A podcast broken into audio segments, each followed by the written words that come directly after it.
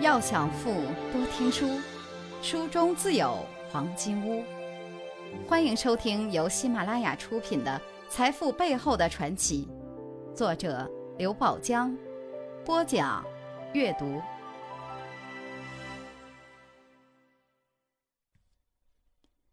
第四课，他们都曾经拜过。第二节，刘老二，你真的完了吗？有着“中国第一打工仔”之称的广东川汇集团总裁刘延林，小学四年级就因为家庭贫寒，交不起两元的学费而辍学。当年，刘延林的家乡四川遭遇荒灾，为了吃饱肚子，身高不到一米五、体重只有七十斤的他，跟着姨父北上河南。在砖瓦厂干了一年，姨父只给了他七十元钱。第二年，刘延林便撇开姨父，带着一个比他大四五岁的、个子比他高一头的徒弟，再闯河南。结果，两个半的孩子最终以失败告终。和徒弟分手后，刘延林一路流浪到福州。在当地的建筑工地上，他一干就是两年，辛辛苦苦，除了学了些建筑活计，依然没有挣到什么钱。一九八一年，刘延林回到老家，借钱买了一辆嘉陵牌摩托车，单枪匹马做起了贩猪的生意。但由于缺乏必要的经验和技巧，再加上生性豪爽，有钱就借，有货就赊，有便宜不占，有亏他担。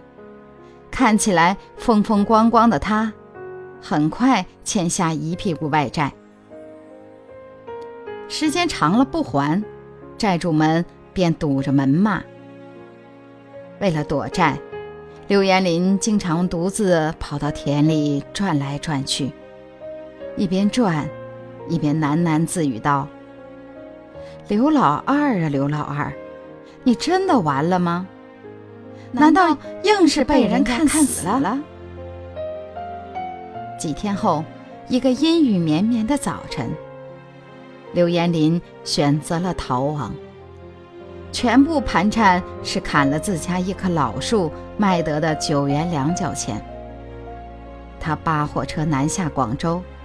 在车站转悠了三天，九元二角钱很快花光。在被饿晕之前，他看见一家机砖厂在招工，二话不说便进了厂。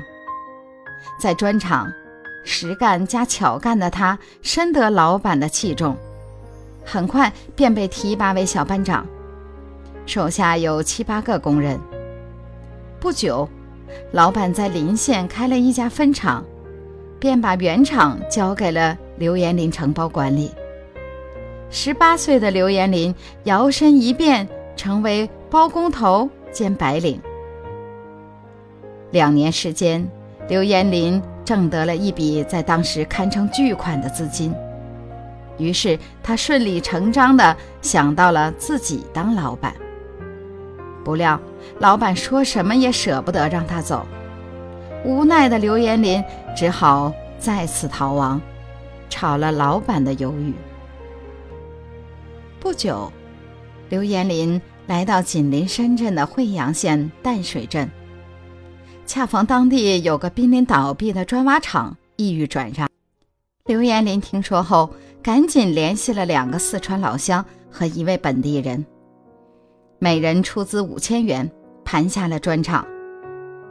刘延林任法人兼厂长，但做上真正的老板后，砖厂一连几个月亏本。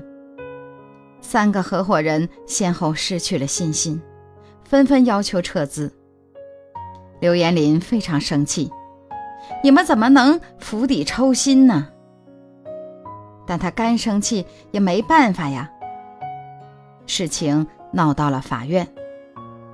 由于他是法人，法院把砖厂判给了他，限他一年时间把所有债务和合伙人的本金偿还。凡事有利就有弊，虽然背上了巨债，但也没有人掣肘了。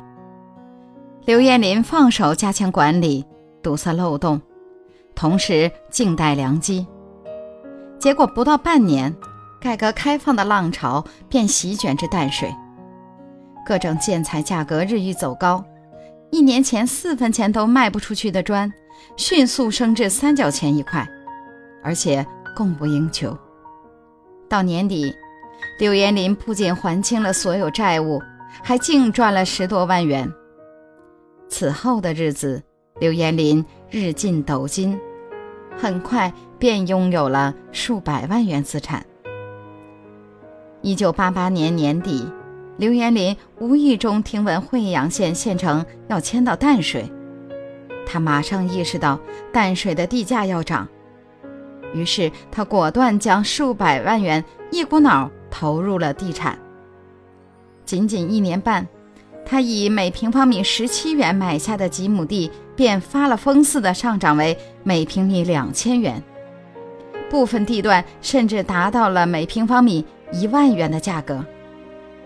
刘延林果断出手，将几百亩地变为上亿资产，然后重归实业领域。那一年，他刚刚二十八岁。财富箴言：完了的人那么多，是否包括你和我？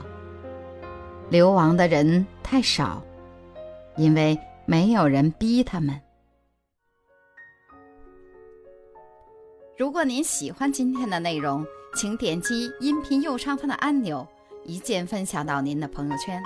想了解更多财富大咖背后的传奇故事，请订阅关注本专辑。感谢您的收听，欢迎您在评论区留言互动，分享您在财富路上的成功故事。